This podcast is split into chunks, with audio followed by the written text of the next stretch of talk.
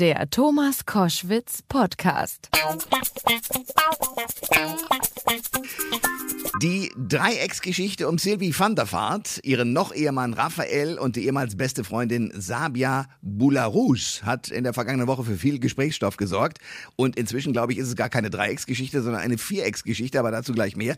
Ich spreche jetzt darüber bei Koschwitz zum Wochenende mit Tanja Bülter. Sie ist Moderatorin beim Nachrichtensender NTV und Society-Expertin. Tag, Frau Bülter. Ja, hallo. Also Raphael und Sabia haben ja in dieser Woche zunächst mal bekannt gegeben, dass sie zusammen sind. Und angeblich soll Silvi auch einen neuen haben. Also zumindest kann man das ausführlich in den verschiedenen Boulevardblättern lesen und auch sehen im Fernsehen, in den Society-Magazinen. Aber unabhängig davon, äh, es kann eigentlich nichts Schlimmeres geben, oder? Die beste Freundin in einer Trennungsphase an den Ex zu verlieren? Ja, also moralisch ist das natürlich ein absolutes Tabu, das ist natürlich klar. Ähm, wobei ich auch tatsächlich denen mal keine Absicht unterstellen möchte. Ich persönlich glaube, dass Sabia tatsächlich besser zu Raphael äh, van der Vaart passt. Sie war halt in einer Zeit da, wo sie Silvi getröstet hat und Raphael getröstet hat, äh, gleichzeitig nach der Trennung Anfang des Jahres. Sie hat sich um ihn gekümmert, hat den Kühlschrank aufgefüllt, kleine Geschenke ihm hingelegt.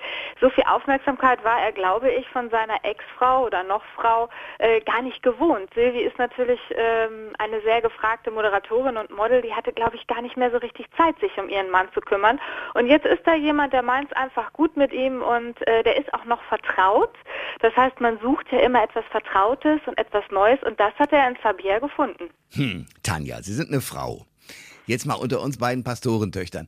Wenn eine Frau anfängt, ihrem Freund plötzlich kleine Aufmerksamkeiten hinzulegen, dann ist das zwar einerseits wahnsinnig freundlich, aber andererseits doch auch nicht ohne Hintergedanken, oder doch?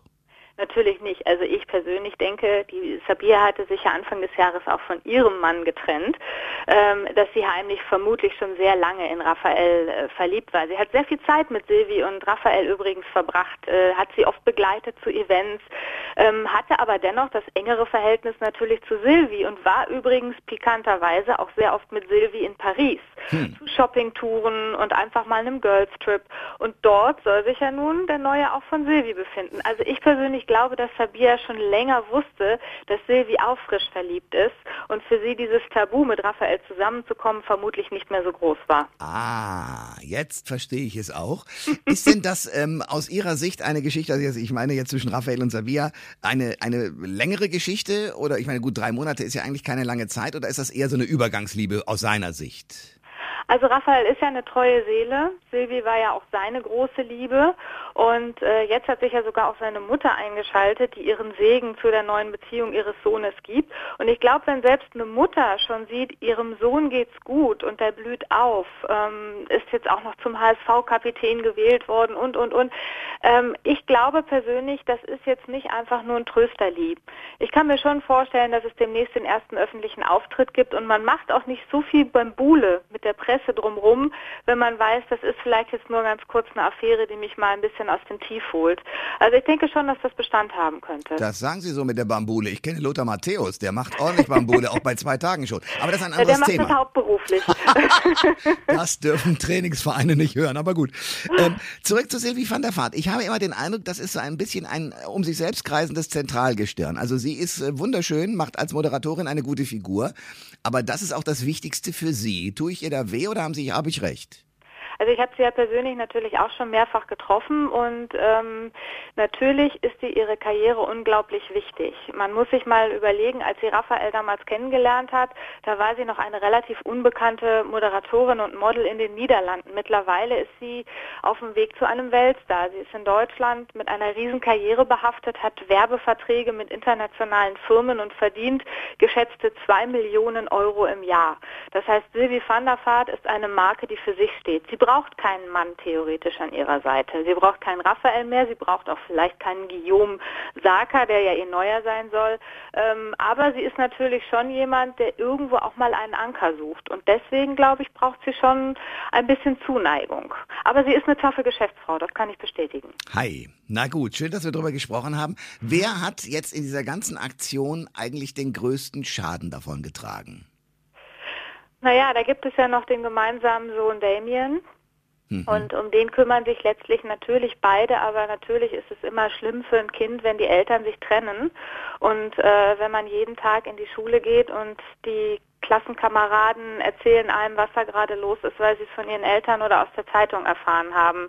Also ich glaube, das kann eine Kinderseele schon ganz schön zerstören und natürlich werden die beiden alles dafür tun, dass es ihrem Sohn gut geht, aber letztlich ist die Trennung, glaube ich, für Damien schon eine harte Nuss. Hm ähm, das Ganze ausgelöst und zu uns in die Presse und in die Medien geraten ist das Ganze ja durch eine, ich weiß es nicht, ob es eine Schlägerei war, jedenfalls an Silvester ein Wutausbruch. Haben Sie darüber eigentlich nähere Erkenntnisse? Ähm, Angeblich soll er ja Silvi geschubst haben, nicht geschlagen haben. Also da gibt es jetzt ja auch mehrere Theorien, was genau da jetzt passiert sein soll. Es gibt mehrere Varianten dieser Story. Insofern will ich mich da auch gar nicht zu weit aus dem Fenster lehnen.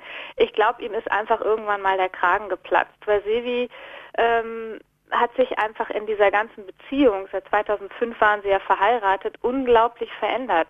Die haben angefangen und hatten eine wirklich äh, große Liebe. Er war der große Fußballstar, aber der dennoch sehr bescheiden ist übrigens und auf dem Teppich geblieben ist.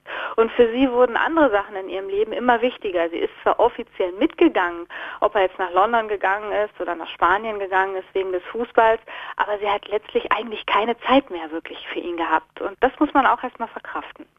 Das sagt eine Frau, die ich sehr gut finde. Tanja Bülter war das. Nachrichtensender NTV ist sie ihr Arbeitgeber und Society-Expertin ist sie obendrein. Danke für dieses Gespräch. Gerne. Alle Informationen zur Sendung gibt es online auf thomas-koschwitz.de.